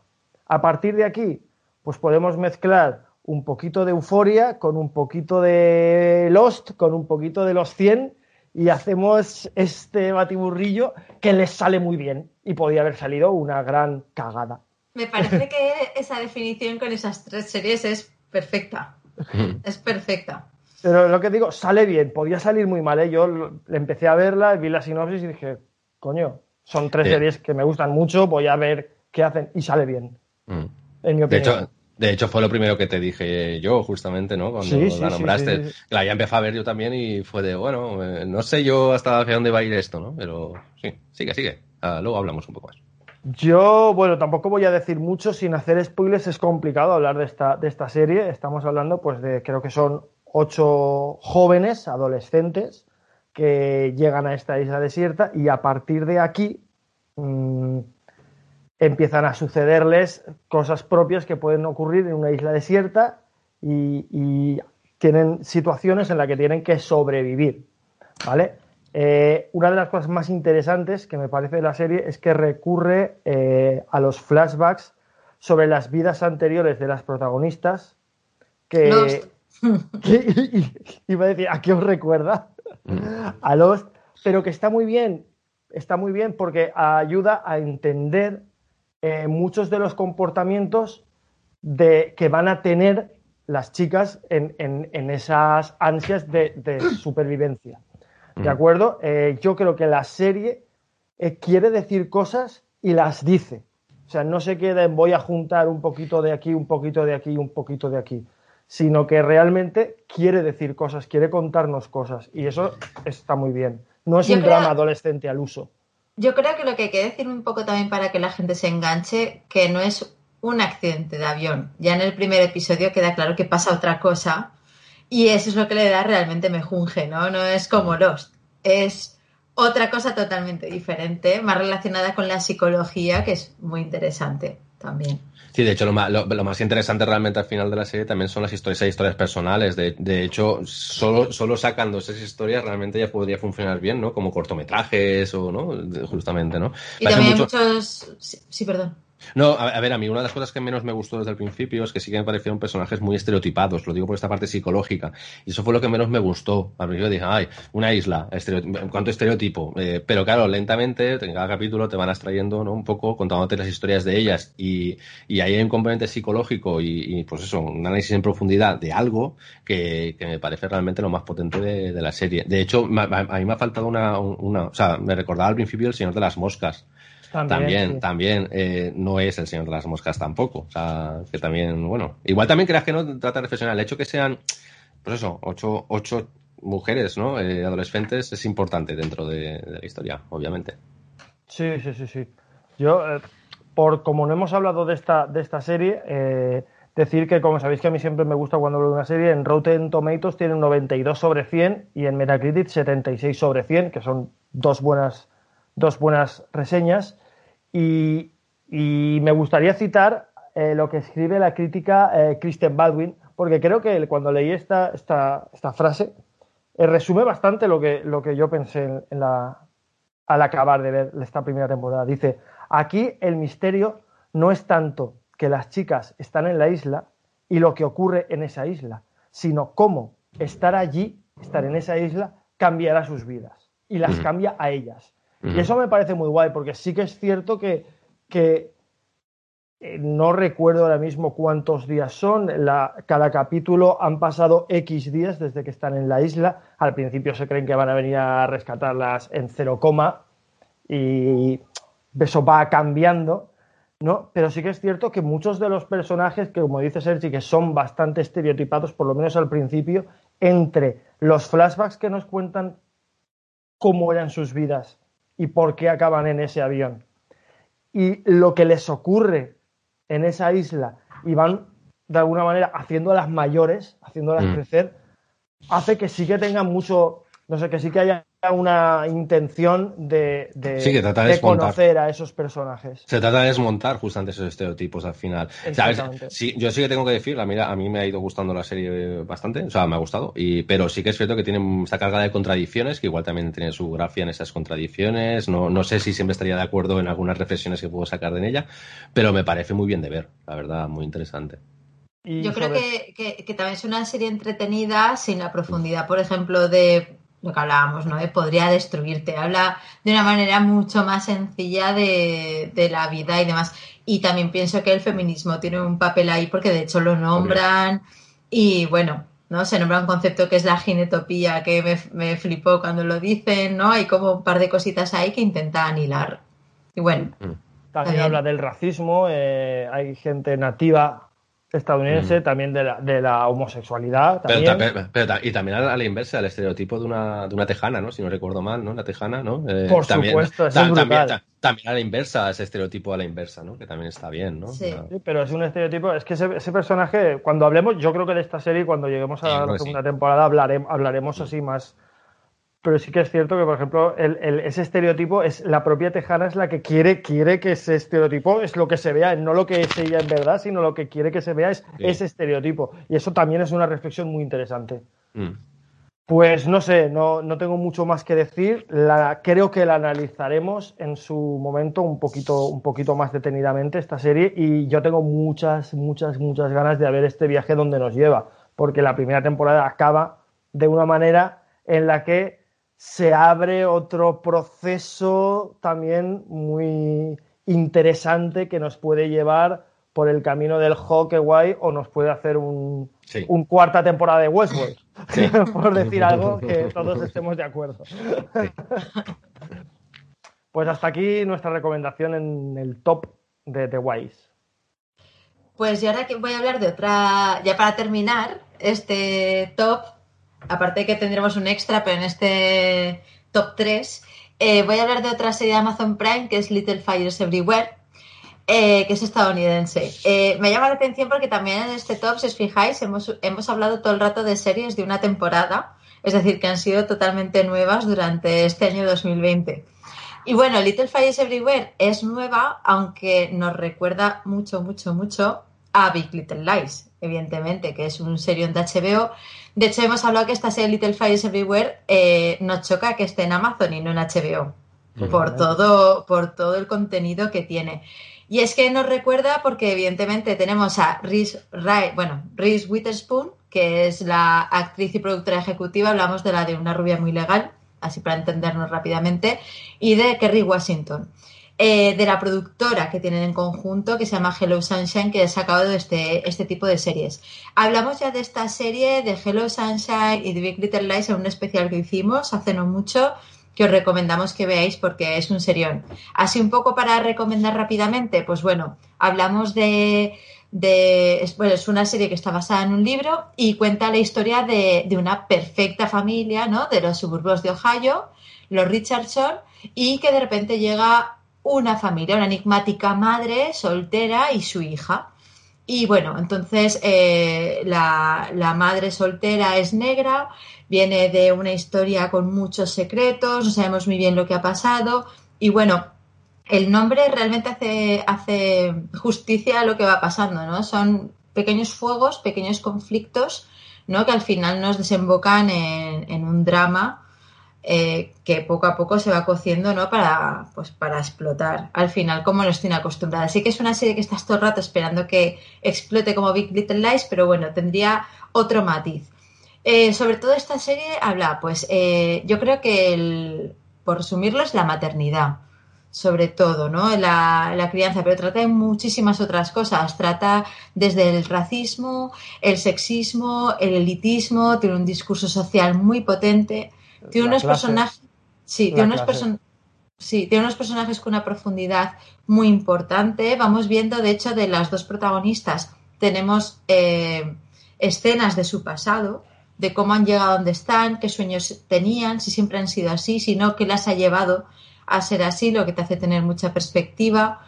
Eh, ¿no? Y todo el rato pues se avecina ese desastre inminente, que empieza ya en el primer capítulo, en que hay una casa que arde y no sabemos por qué ha ardido. Y entonces a partir de ahí vamos resolviendo ese rompecabezas a través de, esas pequeñas acciones que han ocurrido en la serie. Eh, la calidad de la actuación para mí es brutal, de todos los personajes. Creo que está hecha con mucho gusto, creo que ya saben lo que quieren decir al público. Es una digna hermana de, como digo otra vez, de Big Little Lies. Eh, de hecho, podemos tener un poco de discusión de quién prefiere cuál, ¿no? Se pueden hasta hacer más paralelismo. Lo hicimos, lo hicimos y, quedamos dos a dos, así que... claro, claro. Aquí sí que se incluye Kerry Washington, que luego la he visto en otras series y la verdad es que que me mola porque pensaba que era más lineal, pensaba que lo hacía peor y al verla en otras series me ha parecido que realmente no está actuando de una manera, ¿no? La, la, protagonista, la negra, es, es, que está haciendo realmente el papel de esa madre, ¿no? Con todos esos conflictos y eso ha hecho que me guste más la serie ahora pasado un tiempo. Y bueno, mm, hablando con mucha gente, eh, te dirá que esta es la mejor serie del año mucha gente. para mi amiga Mónica, la mejor serie del año es esta, y para mucha gente con la que porque es una serie que te da de pensar y te, y te remueve mucho por dentro, ¿no? Te puede sacar muchas situaciones que tú te sientes identificado y lo mismo, muchas situaciones en las que tú a lo mejor no eres consciente de qué está pasando, de esa relación y todo eso. A mí me parece un serión, así sin enrollarme mucho más. La recomiendo, son ocho capítulos de unos 55-60 minutos es un poquito larguito, ¿vale? Está, bueno, es un drama creado por Liz eh, y, pero lo mismo, es una serie que te puedes ver en dos sentadas, porque es para digerir, sí que hay series que son como por ejemplo la de Podría destruirte, ¿no? Que creo que a lo mejor ver los capítulos separados mola porque te da que pensar, esta serie también, pero vamos, que engancha y, y la historia está muy, muy chula. Sí, yo creo que todo lo que podamos decir eh, remito a la gente a que escuche nuestro programa en el que hablamos de ella, que la desmenuzamos mucho con invitada y todo, que estuvo Amparo.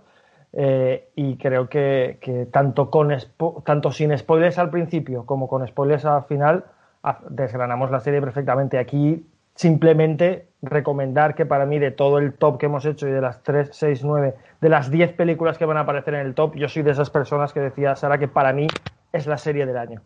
Las 10 series, que has dicho 10 películas, 10 series, te referías. Ah, he dicho 10 películas. Las 10 series para mí, es la, para mí es la serie del año, tanto a nivel de, formal como, como de trabajo de actores. Sergio, estoy esperando que digas algo tú de la Ah, yo, no, es, que no tengo, es que lo has dicho todo. Yo también me remitiría a la. A, fin de cuentas, al análisis que hicimos. Le está en este top porque, obviamente, sí, para mí está entre las tres. Yo, yo es que me resulta siempre complicado, ¿no? Decir cuál es la más tal. Pues, bueno, ya, ya, es complicado. Para mí, está, para mí esta está entre las tres de todo este listado, como has dicho. Una de las tres sería, sería esta. Eh, es muy buena, o sea, en todos los sentidos. Narración, interpretación, realización, contundente, miniserie. lo, tiene, lo tiene todo. Sí. Sí, y luego, bueno, hemos querido incluir aquí una, ¿no? Un premio de consolación sorpresa. Un poco, todo por petición. Popular, ¿quién nos habla de ella? Yo ya he hablado muchas veces, os tocaría hablar ahora a vosotros. Pues le toca a Sara. Venga, va, voy a hablar yo, porque Sergi sí que la ha nombrado muchas veces. Hablamos de la... Yo la, ¿Eh? la, he recomendado dos veces, de hecho, a lo largo de la primera, en la primera temporada y en la segunda temporada. Pues hemos decidido meterla así como el extra, que hablamos de La Veneno, que es una serie de A3 Player. Eh, si no me equivoco, son ocho capítulos, puede ser. Y bueno, hablo yo de ella porque la vi mm, hace nada, hace pocas semanas. Ah, vamos, de hecho, esta semana creo que la vi, no me acuerdo. Eh, y me la vi en una sentada, en una tarde. Es increíble. O sea, em, voy a hablar desde la emoción de haberla visto y haber flipado. Eh, es una serie española que, que no es de estas series que nos hace pensar, ostras, esto de verdad lo hemos hecho aquí, ¿no? De verdad estamos empezando a hacer cosas buenas, pues sí. Y de hecho La Veneno es un ejemplo. Tiene una historia muy bien contada, trata de, es una historia real. De hecho, un amigo conoce a la persona que hizo el libro de La Veneno y habla de pues cómo venía a Valencia, empezó a preguntar por, Vale, ¿eh? Valeria, Valeria Vegas. Ah. de Valeria, ¿no? Y comentaba de cómo la estaba buscando por Valencia hasta que la encontró y este amigo luego al tiempo, ¿no? Dijo, ostras, que el libro lo hizo, tal, lo consiguió, ¿no? O sea que mezcla un poquito la, la historia con, con cómo fue, con la realidad, como siempre, como empieza la serie, ¿no? Siempre hay elementos ficticios, como bien la propia Veneno, no podía ser de otra manera con su vida, ¿no? Y mola porque dentro de que te habla de un personaje del corazón, de toda esta morralla, ¿no? Que a veces se fabrica en Telecinco y, y todos estos personajes un poco dantescos, de lo kitsch, es un personaje que al final es consecuencia de su propia vida. Y eso es lo bonito que, que te, hace, te hace querer a un personaje con sus luces y sus sombras. Y creo que esa es la gran habilidad que, que tiene esta serie. En la manera en que está contada es muy bonita. Hay escenas de fotografía increíble, con mucho significado. No son reales, simplemente tienen significado. Y la actuación de, de las actrices que hacen de veneno, bueno, y de los actores que hacen de su juventud me parece increíble. Y, trata la, eh, ¿no? el, el, el, trans y todo esto desde un punto de vista tan bonito y tan de dentro que yo en mi casa cuando lo vimos estábamos emocionados cuando vimos la serie y es muy bonita no te deja no es una serie sin más de voy a entretenerme es una serie de, de andar en traumas en que nos aboga las cosas en dónde nos ha llevado es una historia de amistad una historia de dónde te puede llevar la locura de estrellas caídas ¿no? También porque yo creo que ella es muy estrella caída, de lo cruel que puede ser a veces la televisión, la gente, los medios, te hace reflexionar sobre muchas, muchas cosas. Y, pero ante todo, de verdad, es una serie dura. Es decir, hay escenas que a mí no se me van a olvidar en mi vida de dureza. Eh, ¿no? es, una historia, es, que es una historia dura de por sí. O sea, sí, y, sí. Y, y, y, que, claro, que aquellos que recordamos a, a Veneno en la televisión, ¿no? Eh, claro, no conocimos mm. nunca a Cristina Ortiz y realmente, que es en lo que se basa al final la serie. Vamos a conocer a Cristina Ortiz. Yo os voy a contar la historia de Cristina Ortiz desde dentro, Valeria, ¿no? En este caso, por eso la importancia de, este, de esta persona, ¿no? Esta periodista. Todo el trabajón que hizo, que es lo que muestra. Al final, la, la, claro, la serie también se basa en la historia de Valeria. O sea, justamente en la escritura de este, de este libro, ¿no? Esta biografía que hizo con ella. Y es de, es que es importante conocer la historia de, de Cristina. Hablar desde fuera es muy fácil. O sea, o sea, vamos a adentrarnos en la persona, en lo que sufrió, en sus orígenes ¿no? El desarrollo y esto, ese cariño se ve, lo que estabas diciendo. Sí, ¿no? sí. y luego también, ¿no? El, el, apoyo entre la gente que ha pasado por situaciones similares, ¿no? De no reconocerte con tu género, querer cambiar y cómo esas mismas personas se apoyan de una manera bestial, ¿no? Y, y cómo se van aconsejando, cómo se van diciendo cosas, me parece algo muy, muy bonito y que creo que, que nunca se había visto de esa manera, tan, tan natural, ¿no? Mm. El poder meterte en eso de una manera que te permite identificarte y, y empatizar con, con, ellas. Me parece, me parece una, me parece una brutalidad súper recomendable. La veneno. Súper. Súper, de verdad. Que, que, un producto que como, como hablaba con, con Guti, que alguna vez hemos tenido aquí en el programa, es curioso que, que, que, que haya podido hacer esta serie en Antena 3. Mm. Exacto, eso es lo alucinante. A tres players, como. A tres players, ¿no? Es como. Sí. En la sí. época aparecía, pues por ejemplo, el Pepe Navarro con Esta Noche Cruzamos el Mississippi, pertenecía a Antena 3, pertenecía a ese conglomerado sí. de personajes, no sé, que tiene muchas cosas en las que pensar más allá de todo. Sí, uh -huh. sí, sí. Sí, sí la verdad ¿qué? es que sí. Y, y luego además, eh, si ves, ya lo último que digo, perdón, Seri, si ves imágenes de lo que graban y las imágenes de la realidad es acojonante. Es igual, ah, tío. Es clavado. que hablan igual. Está clavado. No, yo creo, yo, yo, simplemente decir por esto que estábamos diciendo la importancia ahí de los Javis, justamente, claro, que son claro. los, los, directores, ¿no?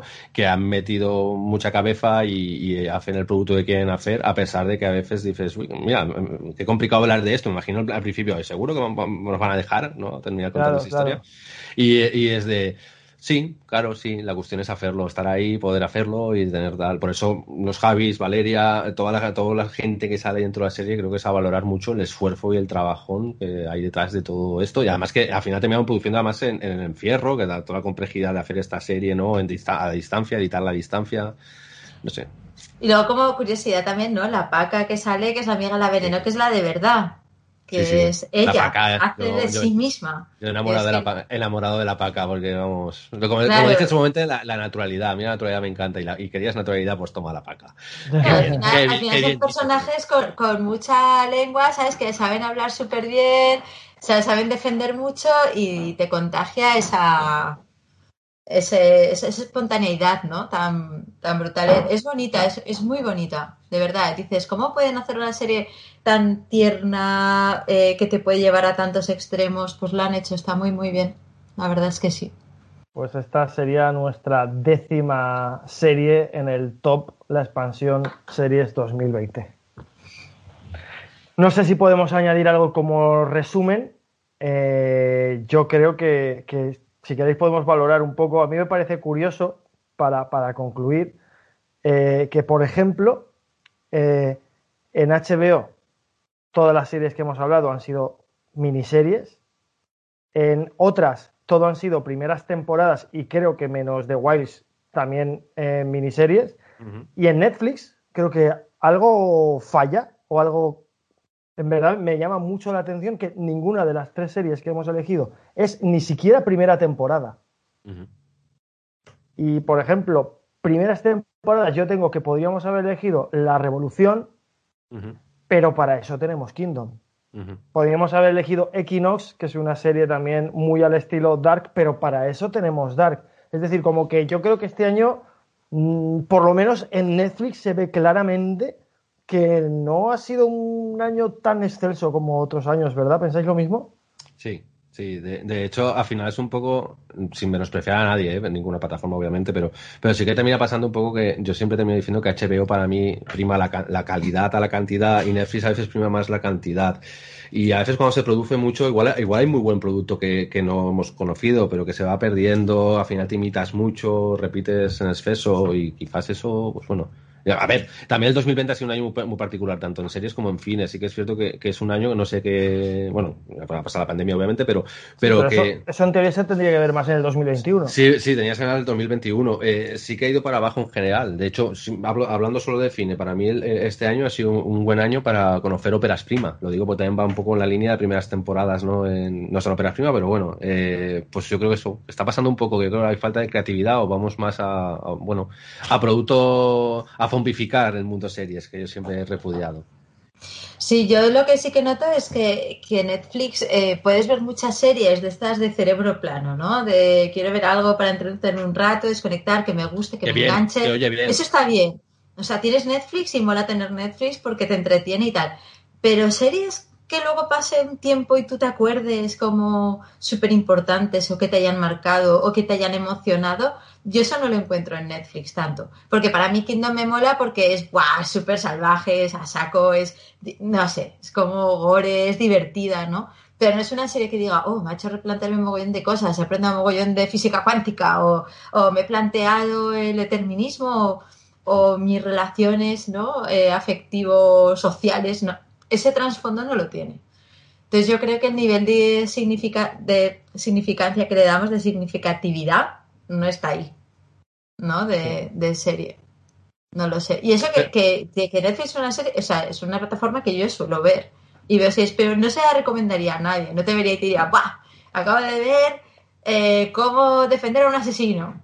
Porque tiene momentos que dices, joder, tío yo qué sé, ¿sabes? Me mola, pero... Pero bueno, de, de todas formas yo, yo, creo que en general, ¿eh? O sea, que en fin, ya no existe Juego de Tronos, eh, que en fin, ya no, no sé... Eh, pero existirá en la precuela. Sí, pero Big Little Lies, yo que he hecho en falta es Years and Years, yo, yo realmente me voy, al, me voy, al, 2019, Chernobyl también, o sea, y, y, tengo un buen recuerdo de, pues al final de, de algunas series largas, ¿no? Como el Juego de Tronos, o series que, miniseries que fueron muy contundentes ese año. Este año no menosprecio, de hecho creo que todas las que hemos nombrado está bastante bien, pero me falta un poquito de a ver si el 21 no sé si conseguiríamos ahí, ¿no? Que salga algo nuevo que, Yo, yo, yo, bueno, esto formará parte de otro programa, pero yo, por ejemplo, tenía aquí apuntado que eh, Russell T. Davis, Years and Years, estrena en HBO su nueva serie. Y, después de Years and Years y Russell T. Davis, Doctor Who, esto hay que apuntarlo con letras de oro. yo, por ejemplo, estoy ya, vamos, eh, esperando que salga y esperemos que 2021 traiga, traiga cositas de estas. Traerá también... Euforia. Euforia. Euforia, para mí. Están estrenando capítulos especiales. De hecho, ayer, si no me equivoco, bueno, no sé cuándo veis este programa, pero ah, hay ya dos episodios. Hay dos capítulos ya de la. No es una nueva temporada, pero sí que es una como nuevo capítulos especiales al estilo Doctor Who. Y bueno, yo creo que va, a ser un buen año. Sí, yo, por ejemplo, empezó con Mandalorian la temporada 2, ya hablaremos cuando toque, ¿no? Pero a mí me parece un serión. Así que a ver qué pasa también con la ciencia ficción, a ver si nos dan algo bueno. Ay, que no sé si sabes, Sara, no sabemos si se estrenará a finales de 2021 o principios de 2022. No sé si sabes esta noticia de que están haciendo la... Lo tenía aquí apuntado para, para mandártelo. La nueva Battlestar Galáctica. Sí, hija mía, sí. ¿Serie? Serie. Uy, qué miedo me da. ¿Sí? Sí, sí, sí, sí. Uh, la estaré viendo y diré mal, mal, mal. no, intentaré verla, intentaré verla. La nueva Battlestar Galáctica de Sam Esmail no será un reboot del anterior, sino que tendrá nuevos personajes y nuevas tramas. Maravilloso. Mejor, ¿no? Estoy leyendo la noticia en directo. perfecto, perfecto. Ya veremos qué nos depara este 2021, pero bueno, a partir de ahora volveremos a, hacer, a desentrañar series de las que se han quedado pendientes, pero que nos llaman la atención. De hecho, hay muchas que podrían haber entrado en este top y que no han entrado por, incluso algunas porque se han estrenado en 2021, aunque sean realizadas en 2020. Pues creo que nada más que decir, ¿verdad? No, además que este año que lo contemos, lo que vaya viniendo. Seguro. seguro. Pues nada, Sergi y Sara, un abrazo a todas nosotras, todos vosotros por seguirnos y seguimos hablando de series y seguimos hablando de juegos. Un abrazo y hasta próximamente.